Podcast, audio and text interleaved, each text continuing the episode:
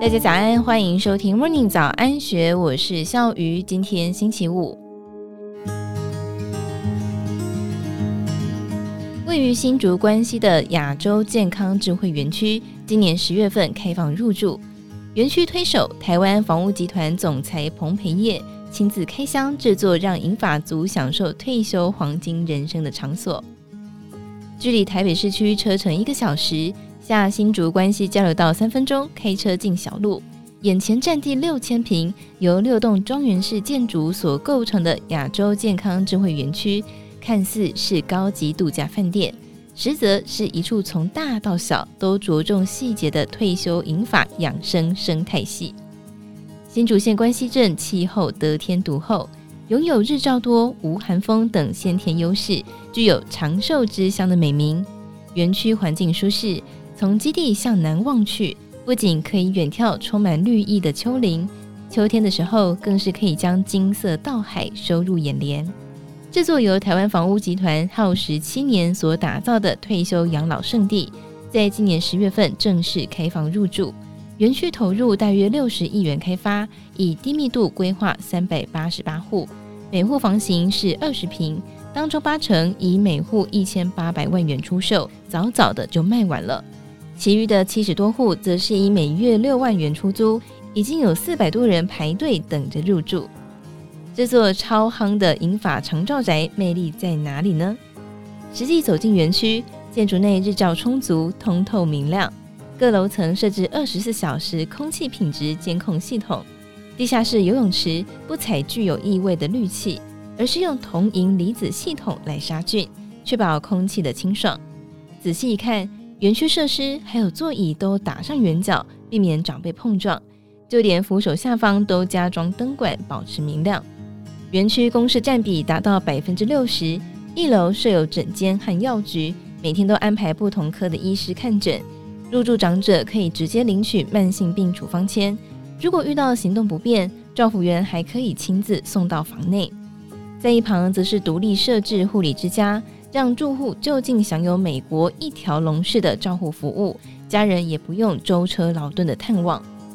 这里也是全台湾第一座设置温泉汤屋的养生园区，住户走出房门几步路就可以享受到碳酸氢钠的美人汤。园区更采用日本也不曾出现的独门设计，六间汤屋分别是以不同的木材打造，各具有疗效。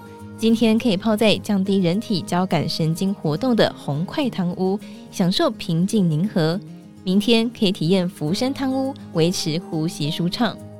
为了要打造亚洲健康智慧园区，台湾房屋集团总裁彭培业不止观摩全台湾各地的养生村，更远赴美国、荷兰、日本等海外引法宅取经。像是园区规划高一公尺，让长辈不用弯腰就可以享受农家乐的薏米农园，就是施法海外经验而来。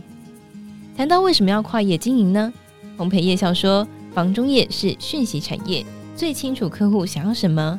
四十年前自己服务过的客人，当年买房三十岁，现在也已经七十岁了，应该会需要养生宅。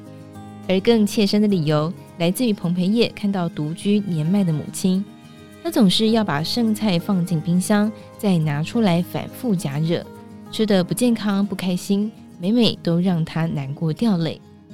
为此，早在十年前，他就誓言要盖一栋乐龄建筑，不只是为了建筑而建筑，而是要打造让他和母亲都可以好好享受退休黄金阶段的养生生态系。于是，环境决胜负，服务定品质，成为亚洲健康智慧园区成功的十字心诀。彭培业分析，买房可以分为就业、就学还有就养三种需求。到了就养的阶段，民众不会再选择捷运、高铁等交通方便的区位，也不会想要住在市区百货公司周边，而是首重清幽的好环境。所以在规划之初，他就锁定距离台北车程不超过一个小时。环境好，而且基地面积够大的区位。为了要寻觅梦想中的退休基地，他在台北和新竹看了上百笔的土地。七年前因缘际会之下，相中这块位于新竹关西、基地面积高达六千坪、比台北仁爱地堡豪宅还要大的建地，随即与二十六位的地主展开协商。当时第一个卖地的是在地时任北斗里里长刘德斌。他回忆这块土地属于家族的土地，当时总裁亲自出面谈，说明要盖养生园区，他二话不说就决定出售。一辈子没有离开过关西镇的他直说，这座园区是当地半世纪以来最大的建筑，让长辈能够就近照护看诊，带动里内进步和发展，因此相当乐见。有了好的地理环境，规模够大的基地面积。就有足够空间规划医疗照护、汤屋等设施。但是亚洲健康智慧园区之所以抢手，不只有完善的硬体设备，更着重软体服务，让客户感受到无微不至的照料。比方说，人一天当中最重要的三餐，从园区餐厅就可以看到细腻服务。二楼大餐厅有一百二十五个座位，采取自助式取餐。让住户可以享有新鲜的健康食物，确保长者每天的营养需求。尽管餐厅供餐多样化，但是并不主打吃到饱，每个月也不收取固定伙食费。彭培业说明，长辈吃太多东西会撑，有时候胃口不好又不想吃，吃到饱可能会造成浪费。收取固定伙食费也可能会因为长辈对餐点挑剔，或是执着吃高级食材而造成麻烦。所以一律采取称重计价。不过住户在入住之前，营运团队就会先进行餐饮普查，喜欢喝冷或是热咖啡，是不是左撇子，筷子要放在哪边，让住户享有宾至如归的贴心服务。此外，就连餐点设计也很特别，园区设有露天电影院。如果当天放《罗马假期》这部电影，那么餐厅就会搭配主题推出意式餐点、咖啡，让住户每天都很有乐趣。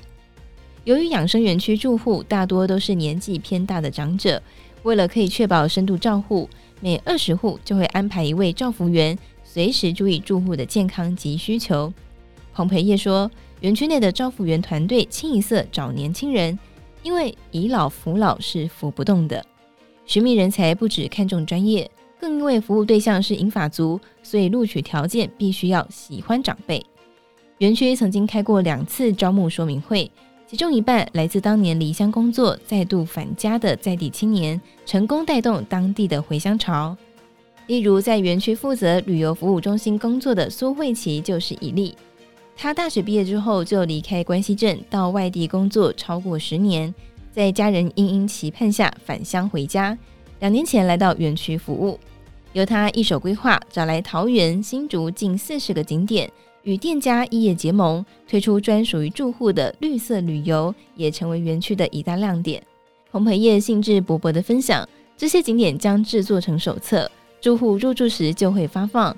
园区也会安排免费的接驳车，载着住户到景点度过一个悠闲的下午。而耗时七年打造园区，如今开放入住。被问到如果自己是住户，会如何安排一天的生活呢？彭培业想象了一下，满足地笑说。早上会先到餐厅选择多样化的食物，之后到汤屋泡汤，下午搭乘接驳车到景点散步，去书屋喝杯咖啡，或是体验马术、茶道或公道。傍晚回到园区里下棋、社交，在这里每一天都可以过得充实又有趣。放眼未来，台湾将在二零二五年步入超高龄化社会。彭培业认为，因应社会变迁，建筑也应该转型为第五代建筑。不只有居住的功能，也要具备餐厅、复健中心等多功能服务。一个住宅超过三种功能就是园区。如今，彭培业成功打造亚洲健康智慧园区的夯宅，证明国内确实有银发退休宅市场。但是他并不急于复制成功模式，而是坚守一贯的选址原则，审慎的物色合适土地。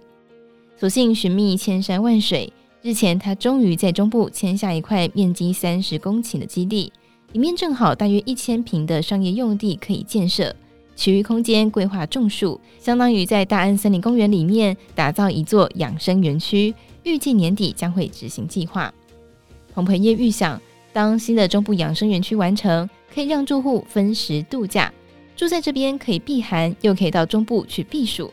他已经准备好，再为银发族建置下一座享受退休黄金阶段的养生生态系，从容惬意地迎接超高龄化新时代的来临。以上内容出自《金周刊》一千三百九十七期，更多精彩内容欢迎参考资讯栏。如果任何想法，欢迎你留言告诉我们，或者是加入 Discord 群组一起参与讨论。另外，如果喜欢我们，也欢迎大家给我们五颗星的鼓励哦。感谢大家的收听，也祝福您有美好的一天。我们明天见，拜拜。听完 Podcast 节目，有好多话想分享，想要提问却无处可去吗？别烦恼了，现在只要点击资讯栏下方的 Discord 社群平台连接，输入昵称就可以立刻问问题，与主持人互动哦。让我们一起在学习的路上不孤单，等你来加入。